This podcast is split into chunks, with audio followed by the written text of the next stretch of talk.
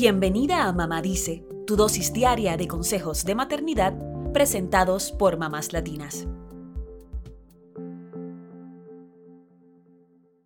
Hablar sobre la maternidad con tu madre o con tu suegra puede representar un gran choque generacional o de culturas, ¿verdad? Y lo mismo les debe pasar a ellas cuando nos ven ejerciendo la maternidad como lo hacemos hoy. Seguro se sienten en otro planeta. Las cosas han cambiado muchísimo desde la época en que los baby boomers o la generación X eran padres, pero quizás hay algo que sigue intacto, el deseo de hacer lo mejor por nuestros hijos. Hoy hablamos de tres grandes diferencias entre las madres latinas tradicionales y las millennials, con el fin de observar los cambios que hemos enfrentado. Número 1. Hemos pasado de una maternidad autoritaria a una autoritativa. Cuando éramos pequeñas, muchas de nosotras escuchábamos frases como me obedeces porque soy tu madre y también la típica es así porque lo digo yo y punto. Y es que, tal como explica en el sitio web de Skim Leslie Priscilla, fundadora de Latinx Parenting, nuestros padres y abuelos equiparaban el respeto con tenerle miedo a la autoridad.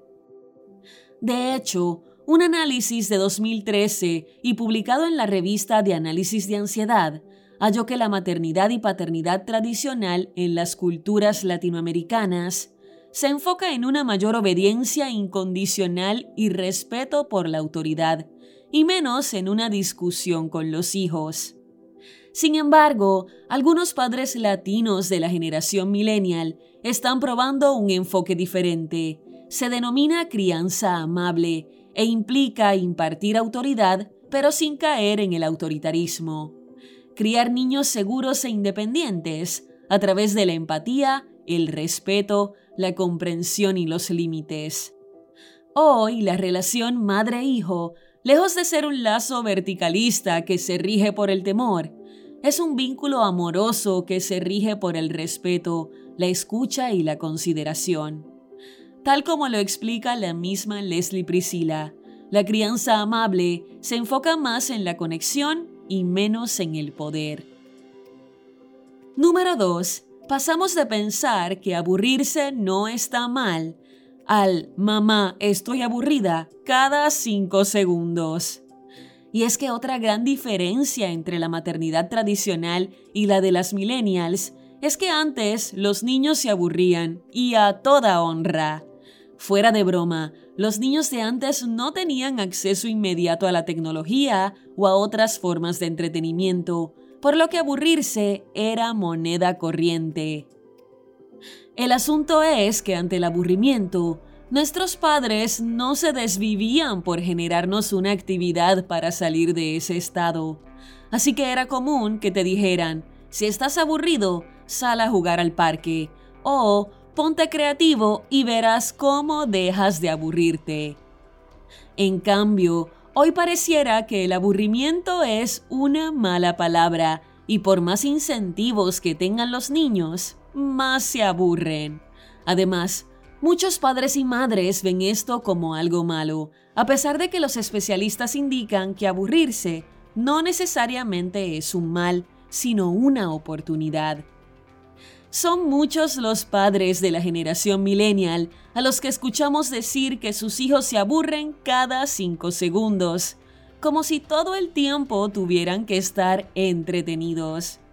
De hecho, María, una emprendedora argentina de 37 años, nos cuenta que el colmo para ella fue cuando su hija se quejó de estar aburrida en el carro de regreso al hotel tras haber pasado todo el día en un parque de Disney World. Número 3. Pasamos de la cultura de la chancla a la búsqueda de métodos saludables para educar. Que levanten la mano a quienes sus madres no las amenazaron más de una vez con sacar la chancla si no obedecían, si no terminaban el plato de comida o si osaban contestarle.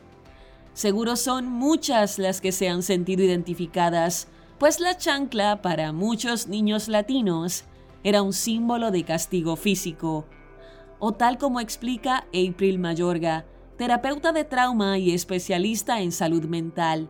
La chancla era una forma abrupta de establecer límites con los niños, tratando de que escucharan y que fueran disciplinados.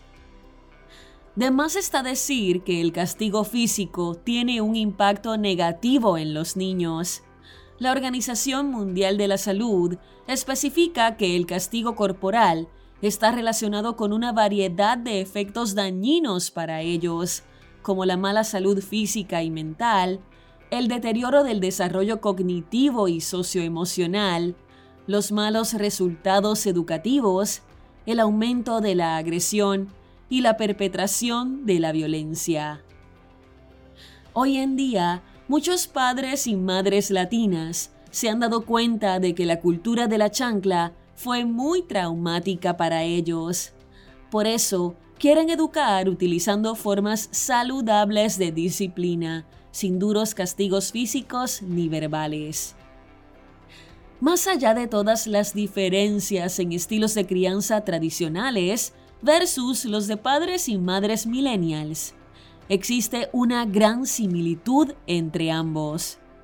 Y esta tiene que ver con el gran valor que le damos a la familia y a continuar con nuestras tradiciones.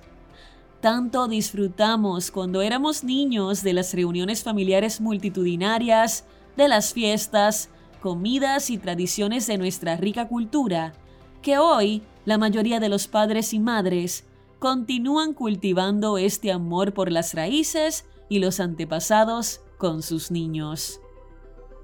Y lo mejor es que nos sostenemos en nuestros abuelos y antepasados para aprender de nuestro origen y también para continuar con las deliciosas recetas que tanto nos recuerdan a nuestra infancia. Podríamos seguir hablando de este tema por horas y horas, pero por el momento es importante destacar que ni todo el tiempo pasado fue mejor, ni lo que hicieron nuestros padres con nosotros fue un horror. A veces debemos aprender a reconocer que cada quien ejerce su paternidad y maternidad con las herramientas que tuvo en su momento. El punto de equilibrio está en saber tomar lo bueno de cada estilo de crianza y tratar de mejorar todo aquello que sentimos que a lo mejor no fue tan positivo del pasado.